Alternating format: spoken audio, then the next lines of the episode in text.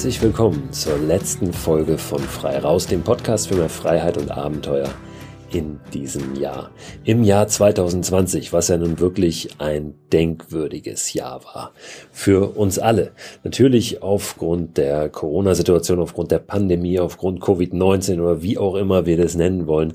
Das Jahr hat uns ganz schön, ja, ein, ein von Latz geknallt, ja, ein, ein von Bug gegeben und viele von uns ganz schön aus der Bahn geworfen. Einmal was die persönliche Situation oder vielleicht auch die berufliche Situation betrifft, aber natürlich vor allem auch, was das Reisen betrifft, das draußen unterwegs sein. Und das ist ja nun mal das Thema, ja, das Thema Freiheit, Abenteuer, um das es hier in diesem Podcast gibt und auf das ich jetzt auch in dieser Folge nochmal so ein bisschen gucken möchte, so ein, ein kleines äh, ja, Licht drauf werfen möchte.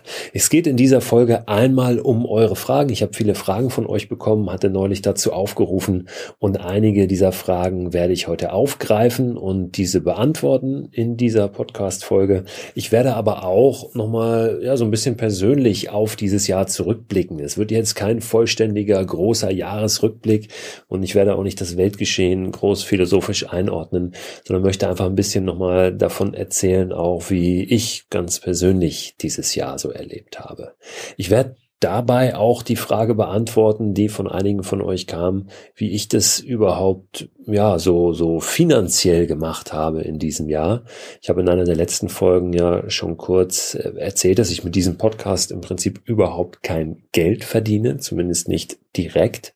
Und äh, auch darauf möchte ich noch mal so ein bisschen eingehen, wie das funktioniert als in Anführungszeichen Abenteurer, als Buchautor, als jemand, der Content produziert oder Dinge erlebt da draußen und von von diesen Dingen erzählt. Ähm, ja, wie das so ist zurzeit. Wie gesagt, heute am Erscheinungstag dieser Podcast-Episode ist der letzte Tag des Jahres 2020 und nun wird natürlich morgen nicht auf einmal alles anders. Das ist immer ein bisschen die Hoffnung und vielleicht ist es auch ganz gut, um diese Hoffnung nicht zu verlieren.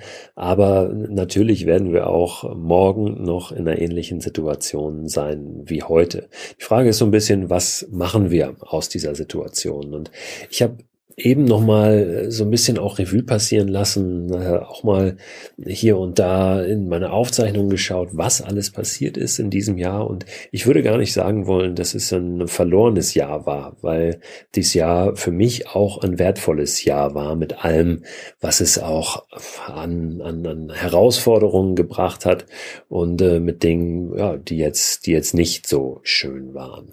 Und ich freue mich extrem aber natürlich auch auf das, was kommt kommt auf das kommende Jahr. Ähm, aber ja, es ist gar nicht immer notwendig, natürlich das so am Kalender festzumachen, sondern ich freue mich generell auf das, was kommt. Vor allen Dingen, weil ich weiß, dass ich auch einen Einfluss auf das habe, was da kommt. Und das ist, glaube ich, eine ganz äh, wichtige Erkenntnis, dass wir eben nicht nur ein Spielball dessen sind, was da um uns herum passiert. Klar, einige Dinge können wir nicht ändern, die passieren und dann ist es eben an uns, wie wir damit umgehen, wie wir darauf reagieren und was wir aus diesen Bedingungen, aus diesen Voraussetzungen, die nun mal gegeben sind, machen. Und immer einen Fokus darauf haben, was können wir vielleicht doch ändern. Äh, also das akzeptieren, was wir nicht ändern können, aber eben alles andere ähm, ja ganz selbstverantwortlich angehen und schauen, wie wie können wir das drehen. Und ähm, das hat dieses Jahr sicherlich auch mit sich gebracht, dass dass wir uns mehr hinterfragen, wie wollen wir eigentlich leben, was wollen wir eigentlich, was ist uns wichtig. Und ähm, das ist auch ein Stück weit meine Hoffnung, dass dass wir noch mehr ähm, Einfluss darauf nehmen, wie unser Leben aussieht, wie am Ende auch unsere einzelnen Tage aussehen. Denn äh, wie unsere Tage aussehen, so sieht am Ende unser Leben aus. Jetzt momentan, äh, ich weiß aus der Position, aus der wir sprechen, ist es vielleicht gar nicht so richtig nachvollziehbar, weil momentan unsere Tage, auch meine Tage, ähm, ja, ein Stück weit auch eintönig manchmal sind, weil wir uns nicht frei bewegen können da draußen. Aber natürlich können wir trotzdem in dem Rahmen gerade das Beste daraus machen. Ich glaube, das ist mit die wichtigste Fähigkeit überhaupt heutzutage, ähm, war es auch schon vor der Corona-Pandemie, das Beste aus dem zu machen, was wir haben, da, wo wir sind. Das habe ich in einer der allerersten Podcast-Folgen hier irgendwann Anfang des Jahres auch schon mal aufgegriffen. Dieses Thema auch wie, wie der Umgang mit Veränderungen in der Evolution passiert.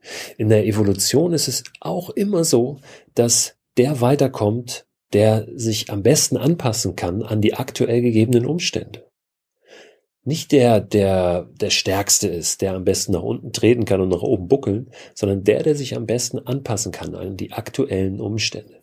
Unsere Herausforderung ist, das zu tun und trotzdem uns selbst nicht zu verraten, unsere Werte und das, was uns wichtig ist. Und ich glaube, da rüttelt sich momentan einiges zurecht. Was auch in der Evolution gar nicht möglich ist, ist in die Zukunft zu gucken. Die Evolution kann nicht in die Zukunft gucken. Der Baum, der da draußen sich anpasst an die aktuell gegebenen Umstände, der kann nicht in die Zukunft gucken.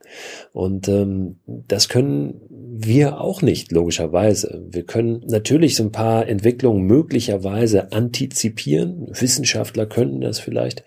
Aber am Ende können sie es auch nicht, weil es doch wieder anders kommt. Und deswegen ist es so wichtig, äh, mit dem, was wir haben, umzugehen und daraus das Beste zu machen. Das ist am Ende die Fähigkeit, die wir brauchen, um mit Veränderungen, die dann auch in der Zukunft auf uns warten, umgehen zu können. Ja, ähm, das klingt so ein bisschen paradox, aber diese Fähigkeit, mit Veränderungen umgehen zu können, die erwerben wir im Jetzt, im Hier und Jetzt. Und diese Haltung erwerben wir. Und wenn wir die dann haben, dann kann am Ende kommen, was will.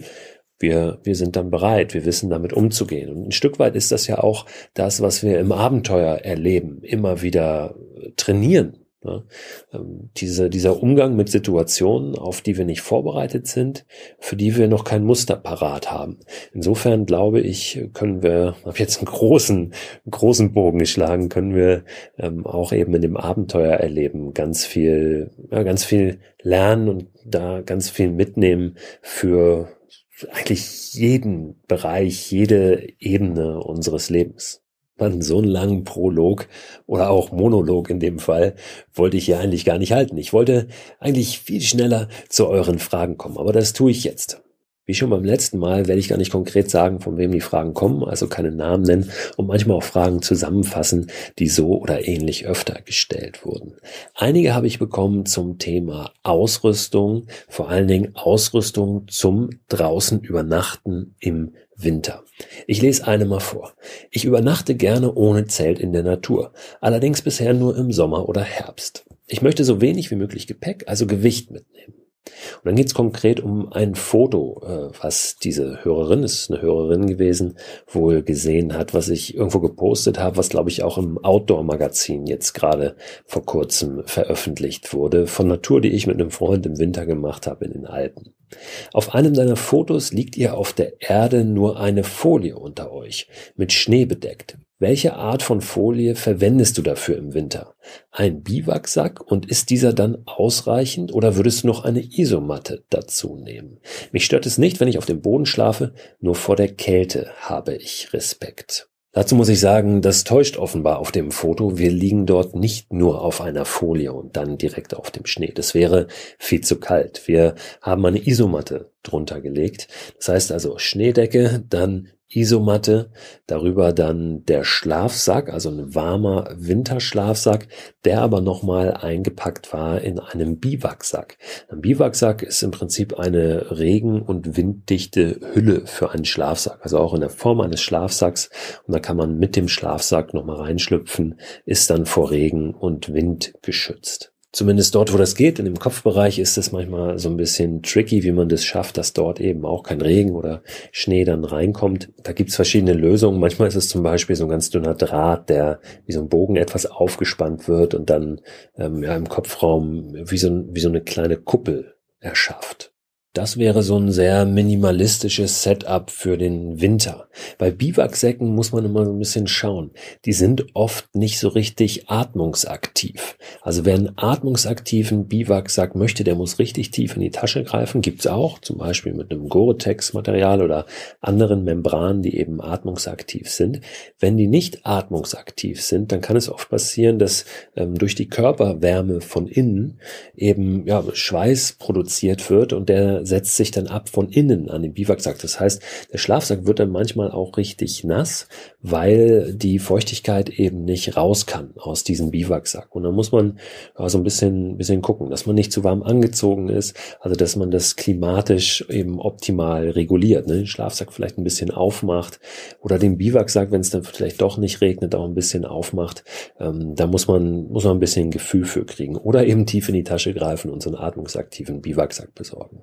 Sonst eine Alternative wäre natürlich ein Tarp aufzuspannen. Das heißt, so eine dünne Plane, die Regen abhält von oben ne, und dann verhindert, dass man nass wird im Schlafsack.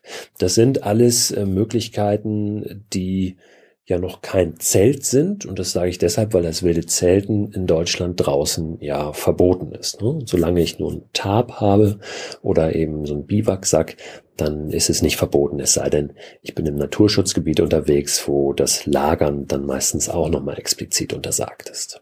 Als Schlafsack benutze ich im Winter meist einen Down-Schlafsack. Der hat einen Komfortbereich bis minus vier Grad. Der Komfortbereich ist auch das, was wichtig ist, wenn wir einen Schlafsack aussuchen. Also da sind wir wirklich noch warm. Also nicht auf diesen äh, Limitbereich, also den Grenzbereich oder den Extrembereich gucken. Da geht's dann wirklich nur noch ums nackte Überleben am Ende.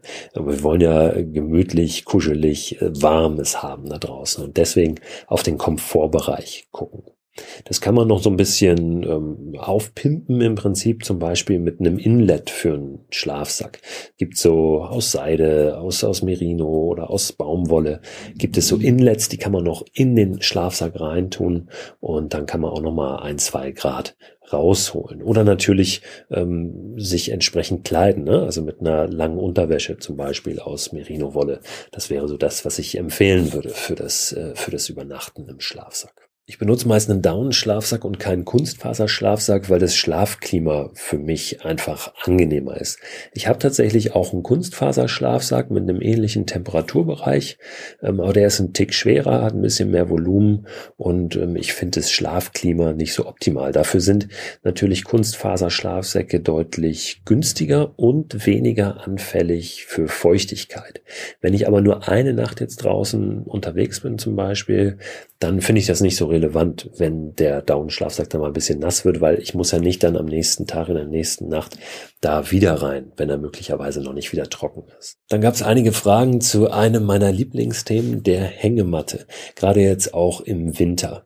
Wie kann ich es schaffen, in der Hängematte jetzt draußen zu schlafen, wo es doch dann von unten so kalt wird, wenn ich in der Hängematte liege? Da ist meine favorisierte Lösung, habe ich schon oft erwähnt, ein sogenannter Underkilt. Das ist eine Decke, also ein Kilt, den ich unter under die Hängematte spanne. Und die isoliert dann von unten, also die sorgt dafür, dass die Körperwärme nicht komplett abhaut und dass ich eben von unten auch isoliert bin. Und das funktioniert wunderbar. Für mich wirklich auch bei Minusgraden im Winter. Ich empfehle ja immer zwei Hängemattenhersteller. Das ist einmal Amazonas Ultralight und dann Ticket to the Moon. Und die haben beide sehr gute Underkills. Momentan verwende ich noch lieber den von Ticket to the Moon. Und so ein Underkilt in Verbindung mit einem warmen Winterschlafsack ist wirklich eine, eine super Kombination, um es auch bei kalten Temperaturen schön warm zu haben. Nachts draußen. Wenn ich dann noch einen draufsetzen wollen würde, dann würde ich mir zusätzlich ein Schaffell in die Hängematte reinlegen. Schaffell ist jetzt natürlich nicht ultra leicht, wenn ich es irgendwo hinschleppen muss, im Rucksack zum Beispiel, aber es fügt sich eben wunderbar in diese Hängematte ein und auch äh, an die Körperform an. Und es ist nicht so wie eine Isomatte. Wenn ich die in die Hängematte reinlege, dann geht dieses ganze Hängemattengefühl verloren. Deswegen würde ich immer, wenn ich eben zusätzlich noch eine Isolierung von unten schaffen will, zusätzlich zu dem Underkilt ein Schaffell benutzen. Also ganz, ganz oldschool. Dann gab es noch ein, zwei Fragen zum draußen übernachten und zwar ganz konkret nach Übernachtungsspots, zum Beispiel im Hamburger Umland. Ich selbst lebe ja in Hamburg. Da muss ich leider sagen, dass ich entschieden habe, möglichst keine konkreten Orte mehr weiterzugeben. Zum einen, weil ich glaube, dass, dass wir diese Orte schützen sollten, dass da am Ende nicht zu viel los ist. Zum anderen, weil ich glaube, dass es viel wertvoller ist, wenn jeder sich selbst seine Orte sucht, an die er dann geht. Weil, ja, jedes Abenteuer, was wir erleben, nochmal ein bisschen besonderer wird, wenn wir es komplett selbst umgesetzt haben, beziehungsweise dieses komplett selbst kreiert haben und nicht äh, etwas nachgemacht haben oder an einen Ort gegangen sind, wo jemand anders war und uns das in Anführungszeichen vorgemacht hat. Ich habe in meinem ersten Mikroabenteuerbuch einige solcher konkreten Orte auch, auch weitergegeben und geteilt. Und da gibt es zum Beispiel einen, wo ich mit der Hängematte schon des Öfteren übernachtet habe, im Hamburger Containerhafen. Da habe ich mich damals schon bewusst entschieden, okay, den gebe ich auf, den gebe ich preis. Und tatsächlich waren äh, mittlerweile doch mehrere Menschen auch dort, von denen ich gehört habe, die sich bei mir gemeldet haben. Das freut mich natürlich auch, dass, dass die diesen Ort ebenfalls dann entdeckt haben und, und genießen konnten. Und damals sah es auch so aus, als würde man dort gar nicht mehr lange hin können, weil für diesen Bereich, ähm, für, für diese, dieses Gelände im Hamburger Containerhafen es da Pläne gab, ja, dass da schon in ein paar Jahren Jahren äh, was ganz anderes äh, erschaffen wird und, und das nicht mehr möglich sein wird, da an diesen Spot zu gelangen. Nun kommt man immer noch hin und ähm, ja, er ist aber ein bisschen bekannter geworden dadurch und ähm, ich habe auch ein bisschen gelernt und möchte in Zukunft weniger konkrete Orte teilen, sondern einfach Inspiration, dafür, sich selbst die Orte zu suchen, an die man dann gelangt und an denen man eine gute Zeit hat. Grundsätzlich ist es so, dass es momentan im Winter relativ easy ist, da draußen ohne Zelt zu übernachten. Also jetzt mal unabhängig von Corona, von Lockdown, von Ausgangsbeschränkungen und so weiter. Nur auf die Jahreszeit geguckt. Denn momentan ist es so, dass es sehr früh dunkel wird, noch es geht ja schon wieder aufwärts, also die Tage werden äh, wieder länger, kleiner Hoffnungsschimmer. Aber es wird noch sehr früh dunkel und es wird auch relativ spät hell morgens. Das heißt, es gibt eine lange Zeitspanne, wo kaum Leute unterwegs sind da draußen. Vor allen Dingen, wenn das Wetter nicht so toll ist. Und das bietet die wunderbare Möglichkeit, eben da recht entspannt auch irgendwo zu liegen oder zu hängen. Denn im Sommer ist es ja oft so, dann äh, sind spät abends noch Menschen unterwegs und machen hier Party und da. Ähm, das ist momentan nicht der Fall. Und deswegen ist meine Erfahrung immer, dass ich im Winter ja noch viel entspannter irgendwo draußen sein kann in der Nacht, weil einfach viel weniger Menschen unterwegs sind. Dann gab es eine weitere Frage, die auch zu diesem Themenkomplex passt. Und zwar meldete sich ein Hörer und bezog sich nochmal auf die Podcast-Folge mit Enno Seifried, der diesen Film gemacht hat, Deutschland zu Fuß. Diese Dokumentation, wo er sich selbst im Prinzip gefilmt hat, der im vergangenen Jahr ein halbes Jahr lang zu Fuß durch Deutschland gelaufen ist. Und da war die Frage ganz konkret auch nach dem Zelten am Strand. Es ist wohl im Trailer zu dem Film ein äh, Ausschnitt zu sehen, wo der Enno sein Zelt am Strand aufgestellt hat. Und die Frage des Hörers war ganz konkret, kann man dafür im Nachhinein noch belangt werden? Wenn man offenbar nun etwas äh, getan hat, was verboten war, also er ging zumindest davon aus, wer weiß, vielleicht war das ja auch ein Privatgelände, könnte ja sein, wo der nun dort sein Zelt aufgestellt hat und er hat eine Erlaubnis gehabt. Aber wenn jetzt in einem Film irgendwo dokumentiert ist, dass ich mein Zelt an einem Ort aufgeschlagen habe, wo das nicht erlaubt ist, ich äh, da vor Ort nicht erwischt wurde, kann ich dann im Nachhinein noch belangt werden dafür. Ich denke, das ist theoretisch sicher möglich, praktisch aber eher nicht, denn der Enno könnte ja theoretisch auch sagen, er hat dieses Zelt dort nur kurz ähm, für diese Einstellung aufgestellt und er hat dort gar nicht die Nacht verbracht. Also es ist sehr schwer im Nachhinein noch nachzuvollziehen, ob dort wirklich ein Verstoß gegen die äh, lokalen Regelungen vorlag. Die Frage ist aber natürlich grundsätzlich eine sehr gute, mal unabhängig davon, ob man noch belangt werden kann, weil ja das ja nun mal nicht erlaubt ist, am Strand zu zelten.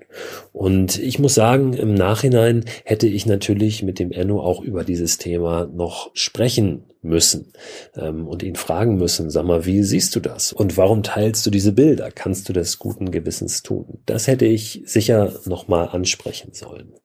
Grundsätzlich will ich aber auch nicht zu sehr äh, mit dem Finger zeigen und zu sehr urteilen. Ich glaube, meine Haltung zu dem Thema ist sehr, sehr klar. Ähm, ich habe das in vielen, vielen Folgen immer wieder gesagt, dass ich persönlich mich an die Gegebenheiten eben und an die Verbote, an die Regelungen halte. Dass ich zum Beispiel nicht mit dem Zelt draußen übernachte, wo ich es nicht darf. Dass ich versuche, mich im Rahmen ähm, der, der Regelungen eben zu, zu verhalten und zu bewegen. Ich will aber auch nicht äh, ja, mich aufspielen als großer Outdoor-Polizist. Ich weise da immer wieder darauf hin. Ich glaube, es ist wichtig, dass wir uns an diese Regeln halten wenn da hier und da mal jemand über die Stränge schlägt und das aber auch dann zur Sprache kommt und man darüber reden kann und äh, derjenige oder diejenige vielleicht ein bisschen was für sich mitnimmt und beim nächsten Mal anders handelt. Ich glaube, dann ist am Ende viel mehr gewonnen. Also wenn da wirklich ein, ein Dialog und ein, Diskurs stattfindet und den führen wir ja hier in dem Podcast auch immer wieder. Wie wir uns da draußen angemessen verhalten, ist ja eine Frage, die immer wieder auch auftaucht und immer öfter auftaucht. Gerade in den letzten Tagen ging es ja sehr darum, auch wie wir uns verhalten jetzt, wo wir nicht so viel raus dürfen, aber es jetzt endlich mal geschneit hat und die Menschen stürmen die, die Wintersportgebiete, gerade auch so in den mittleren Höhenlagen, im Harz, im Schwarzwald und so weiter. Ähm, ich glaube, da müssen wir momentan alle uns ein bisschen zurücknehmen und nicht denken, ja, jetzt will ich aber. Es ist gerade nicht die Zeit. Die Zeit wird wieder kommen und schon in drei, vier Monaten wird es alles wieder ein bisschen anders und besser aussehen. Ich glaube, so lange sollten wir noch die Füße stillhalten, beziehungsweise, das ist wahrscheinlich nicht der richtige Ausdruck, sondern einfach nicht dorthin gehen, wo alle hingehen. Einfach vor der Tür schauen, was ist da möglich ähm, und, und die kleinen, die kleinen Wunder da draußen genießen. Wie finden wir Ideen für kleine Abenteuer vor der Haustür? Das ist eine Frage, die so oder ähnlich auch ein paar Mal kam. Speziell jetzt auch auf den Winter bezogen. Grundsätzlich ist es so, dass im Winter alles möglich ist, was im Sommer auch möglich ist. Es äh, steigt der Abenteuerfaktor im Winter. Zum Beispiel, wenn wir wieder bei einer Nacht draußen sind, dann ist es im Winter sicherlich abenteuerlicher noch als im Sommer, weil es einfach eine größere Herausforderung ist ähm, aufgrund der Temperaturen. Also wir müssen jetzt nicht im Winter uns groß umstellen. Wir können im Winter alles machen, was wir im Sommer auch machen können. Wir können theoretisch sogar irgendwo paddeln gehen, wir müssen nur entsprechend ausgerüstet sein. Ich glaube, das äh, ist eine wichtige Voraussetzung, damit wir uns eben nicht vorsätzlich in Lebensgefahr bringen. Bei mir ist es so, dass wenn ich Ideen entwickle für kleine Abenteuer oder auch größere, aber gerade bei kleineren, bei größeren tut man das sowieso meist, dann setze ich mich einfach über eine Karte. Das kann einfach eine ganz klassische analoge Landkarte sein oder es ist eine digitale, das mache ich auch manchmal. Und dann fange ich an zu recherchieren und zu gucken und äh, so zu expeditieren, wie ich es gerne sage. Also ich verfalle dann gleich äh, gefühlt in so einen Expeditionsmodus und überlege mir, wie komme ich dann von A nach B, ähm, was ist da möglich, äh, dieser Fluss, ähm, wo äh, fließt der genau lang und kann ich dem vielleicht ein Stück folgen? Und dann sitze ich wirklich wie ein Abenteurer über dieser Karte und ähm, ja, überlege mir, was möglich ist. In der Realität ist es dann ja doch immer wieder ein bisschen anders und das ist ja auch wunderbar. Aber so kann ich, kann ich planen und Ideen spinnen einfach vorab. Und ich glaube, dieses Ideenspinnen und auch verrückte Ideen zulassen ist das Allerwichtigste, wenn wir äh, Abenteuer, wenn wir Aktivitäten da draußen planen, ähm, weil es dann sofort so aufregend wird. Ne? Ähm, ich benutze ja zum Beispiel auf Mikroabenteuern, also wenn ich explizit ein Mikroabenteuer mache, kein Auto und dann zu schauen, ja, vielleicht auch Fahrpläne nochmal herzuziehen, äh, zusätzlich zu der Karte und zu gucken, wann fährt da möglicherweise ein Bus, kann ich den dann noch erreichen und wo bringt er mich hin? Ähm, wie kann ich vielleicht anders wegkommen? Und schon bin ich im Prinzip mittendrin im Abenteuer. Das das sage ich jetzt auch nochmal dazu, weil es wichtig ist, jetzt aber auch alles unabhängig von der Lockdown-Situation. Denn momentan schaue ich auch nicht, wie komme ich mit dem Bus von A nach B, weil ich vermeide, äh, im Bus zu fahren. Und ich plane für jetzt gar keine wilden Abenteuer, sondern nehme mich auch einfach ein bisschen zurück. Nur grundsätzlich gehe ich oft so einfach an die Ideenfindung ran und werde das sicher im kommenden Jahr auch wieder verstärkt tun. Dann eine schöne Frage, die ich vorhin schon so ein bisschen angeteasert habe. Wie verdiene ich eigentlich Geld momentan? Ich habe es ja gesagt in der letzten beziehungsweise der vorletzten Folge, dass ich mit diesem Podcast überhaupt kein Geld verdiene. Also dass jemand, der einen Podcast macht, kein Geld bekommt, wenn dieser Podcast abgerufen wird irgendwo. Es gibt natürlich Podcasts, die enthalten Werbung. Das tut dieser nicht und dann kann man vielleicht ein bisschen was daran verdienen. Ähm, ja, aber das ist gerade keine Einnahmequelle für mich hier. Ich habe in den letzten Jahren ja so ein, so ein Mischmodell gehabt, was mein Einkommen betrifft. Ich habe Geld verdient mit Vorträgen. Ich äh, halte Vorträge in Unternehmen also zum Thema Motivation verknüpfe das immer auch viel äh, mit dem Abenteuerthema, gerade mit dem Mikroabenteuerthema auch und dieser Frage, womit kann ich heute anfangen? Ja, womit kann ich loslegen? Auch da wieder mit dem, was ich habe, da wo ich bin.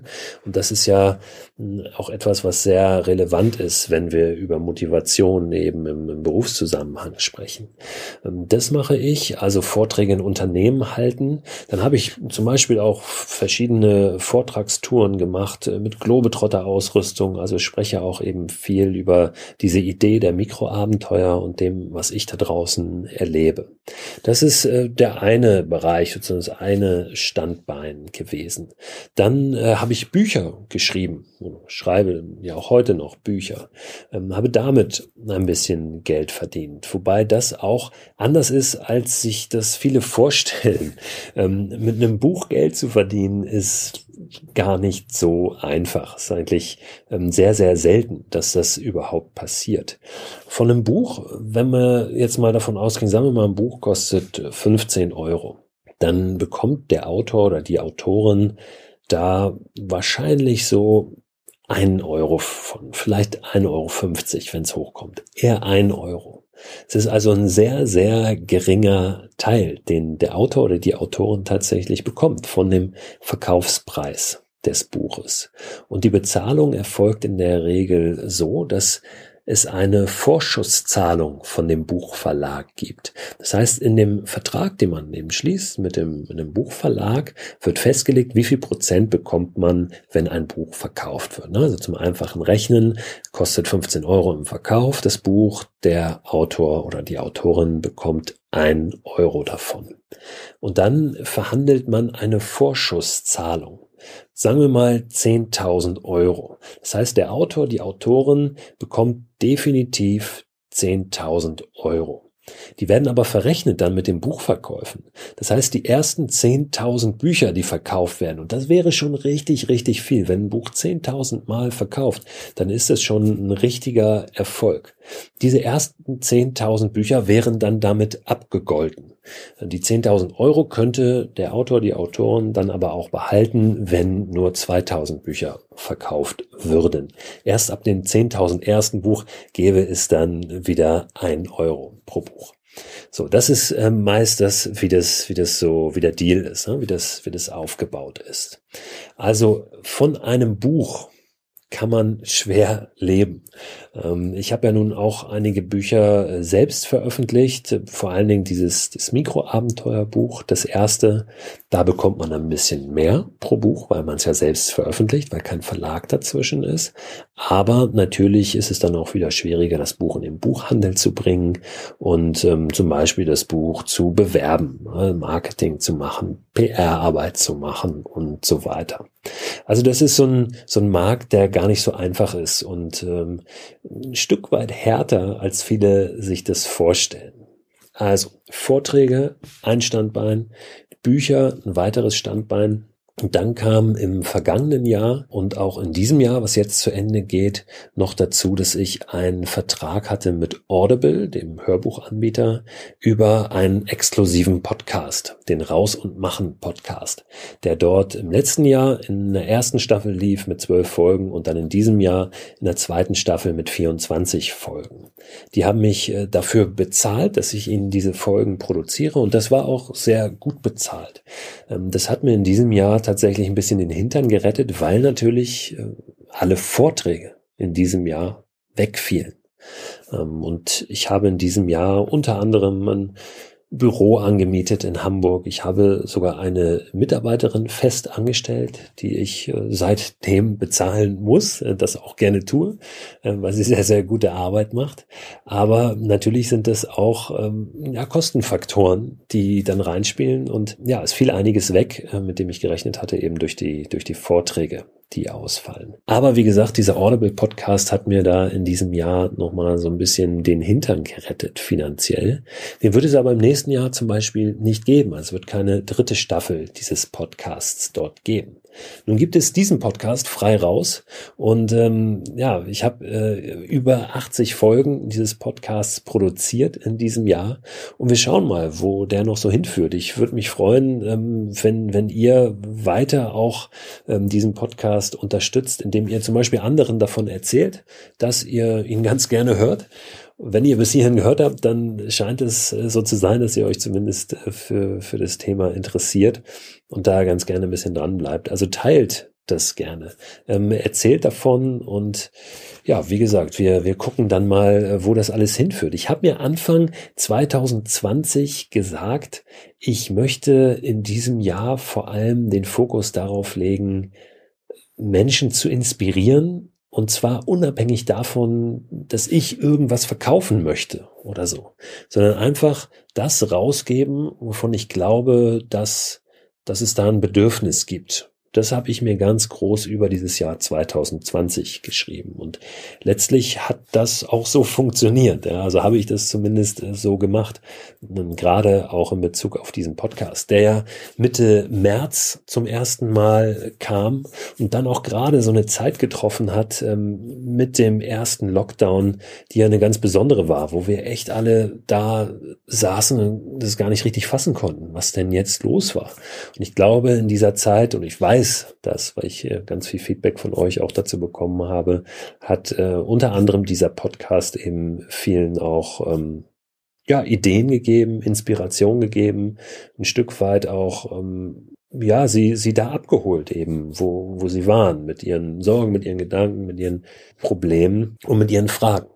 In den ersten drei Monaten gab es diesen Podcast ja täglich, also Montag bis Freitag, jeden Tag. Die Folgen waren zum Teil auch etwas kürzer, aber ich habe jeden Tag eine Podcast-Folge produziert, saß oft nachts da, also teilweise wirklich sogar Nächte durchgemacht, weil tagsüber Homeschooling angesagt war. Ich habe ja zwei Kinder, ähm, meine Frau auch gearbeitet hat, voll weiter aus dem Homeoffice und äh, das war auch eine echt äh, schräge und eine, eine sehr anstrengende Zeit. Ich habe das aber unglaublich gerne gemacht und mache das bis jetzt äh, jeder Folge unglaublich gerne, diesen Podcast äh, zu produzieren und äh, Inspiration daraus zu hauen. Für mich aber natürlich auch Inspiration zu ziehen. Also ich spreche ja auch mit ganz, ganz vielen spannenden Menschen und ähm, ja, das ist äh, ein unglaubliches Geschenk, das machen zu dürfen. In diesem Jahr gab es natürlich auch nochmal ein verstärktes Interesse an der Idee der Mikroabenteuer, auch von Medienseite. Ich habe unglaublich viele Interviews gegeben in diesem Jahr, ähm, Radiointerviews, auch für Zeitschriften, aber auch davon kann ich mir natürlich erstmal nichts kaufen. Möglicherweise werden dann nochmal zwei, drei meiner Bücher verkauft an Menschen, die eben von diesen Büchern erfahren, davon vorher noch nichts wussten, über so Interviews, aber ja, wie ich es gerade gesagt habe, über was da hängen bleibt bei so einem Buch, ist eigentlich verschwindend gering. Ich habe aber auch ganz, ganz spannende, aufregende Medienprojekte in diesem Jahr gehabt. Wir haben eine Dokumentation gedreht mit dem ZDF über das Thema Mikroabenteuer, haben drei Partien sozusagen losgeschickt, um Mikroabenteuer zu erleben. Das war eine Familie, das war ein äh, homosexuelles Paar, das war, waren zwei Freundinnen, die zusammen losgezogen sind. Und ähm, den Link dazu, den packe ich auch nochmal in den Newsletter rein, der zu diesem Podcast jede Woche erscheint.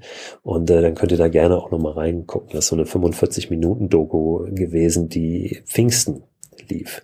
Dann habe ich mit dem NDR einen Dreh gehabt, einen ganz schönen, auch mit einer Nacht draußen.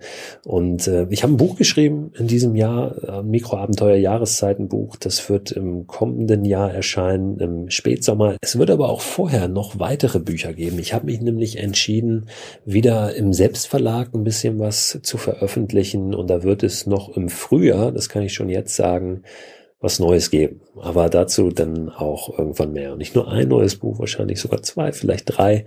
Äh, mal schauen, äh, was ich alles so gewuppt kriege in den nächsten Wochen und Monaten.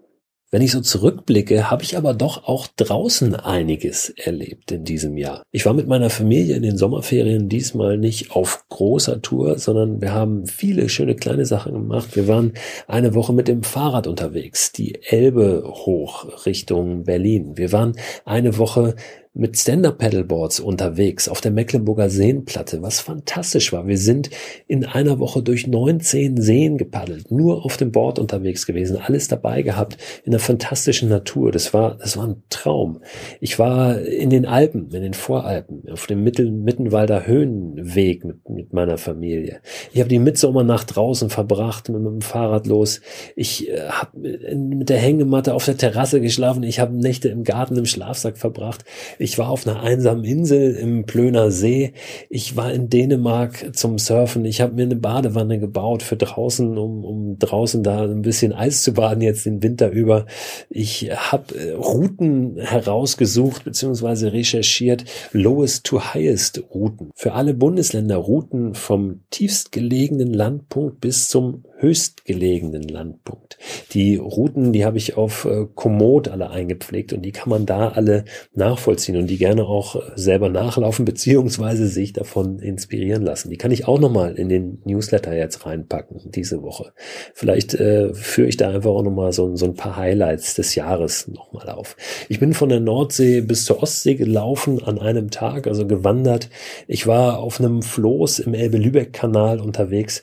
Also das ist doch gar nicht so wenig. Und es war trotzdem ein gutes Jahr und ich habe richtig, richtig schöne Momente erlebt. Die meisten vor der Tür. Und das ist was, was ich schon seit Jahren immer wieder sage, dass ich immer dann am besten bin, wenn ich draußen bin. Das ist so ein gemeinsamer Nenner, der sich wirklich durchzieht.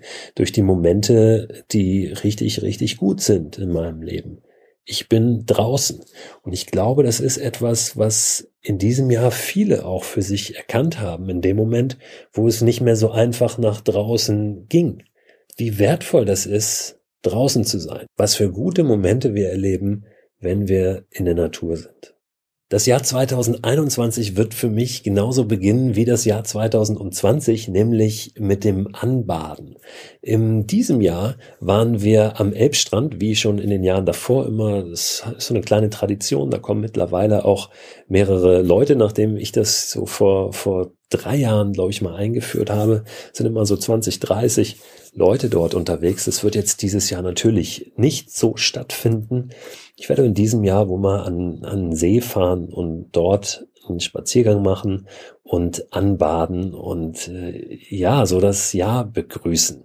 Ich glaube, das, das ist eine ganz gute Möglichkeit, gleich zu Beginn mal Klarheit zu bekommen, ja, auch so im, im übertragenen, im bildlichen Sinne und in dieses Wasser einzutauchen und ja, mal, mal frisch durchzustarten und ähm, das abzuschütteln, was einen da so genervt hat in diesem Jahr. Ich wünsche euch, dass auch ihr einen guten Start habt ins neue Jahr und freue mich, wenn wir uns zur nächsten Folge wiederhören. Wenn ihr mögt und das noch nicht getan habt, abonniert gerne den Newsletter zu diesem Podcast. Das könnt ihr tun unter christoförster.com slash frei raus. Da gibt es immer weiterführende Links und Infos zu den Themen aus der Podcast-Woche, aber auch darüber hinaus persönliche Empfehlungen von mir, Produkte, die ich gerne mag. Eine Sache zum Beispiel, die ich noch nachliefern möchte, habe ich neulich versprochen, gab es aber dann nicht im Newsletter, sind äh, so Übungen mit der Indian Club Bell. Das ist was gewesen, was ich mir zu Weihnachten gewünscht hatte. Das ist so eine Gewichtskeule im Prinzip, mit der man trainieren kann, Fitnessübungen machen kann, wunderbar auch äh, zu Hause. Na, zu Hause müssen die Decken ein bisschen höher sein, aber auf jeden Fall zu Hause vor der eigenen Tür, also auf der Terrasse im Garten oder so. Der Wunsch wurde erfüllt. Ich habe das Ding tatsächlich zu Weihnachten bekommen und äh, pack euch da jetzt auch noch mal einen Link rein, äh, damit ihr euch mal angucken könnt, wie das überhaupt so aussieht und, und was man da für Übungen machen kann. Und jetzt schmeiße ich euch raus aus diesem Jahr mit einem Song, nach dem auch immer wieder viele von euch fragen, deswegen sage ich noch einmal, wie der heißt. Dullhus, D-U-L-L-H-U-E-S von Lall. Und dieser Song trifft auch für mich sehr, sehr schön das Gefühl dieses Jahres und entlässt einem mit so einem, mit so ein bisschen Melancholie und irgendwie auch einem tiefen Vertrauen darauf, dass alles gut wird.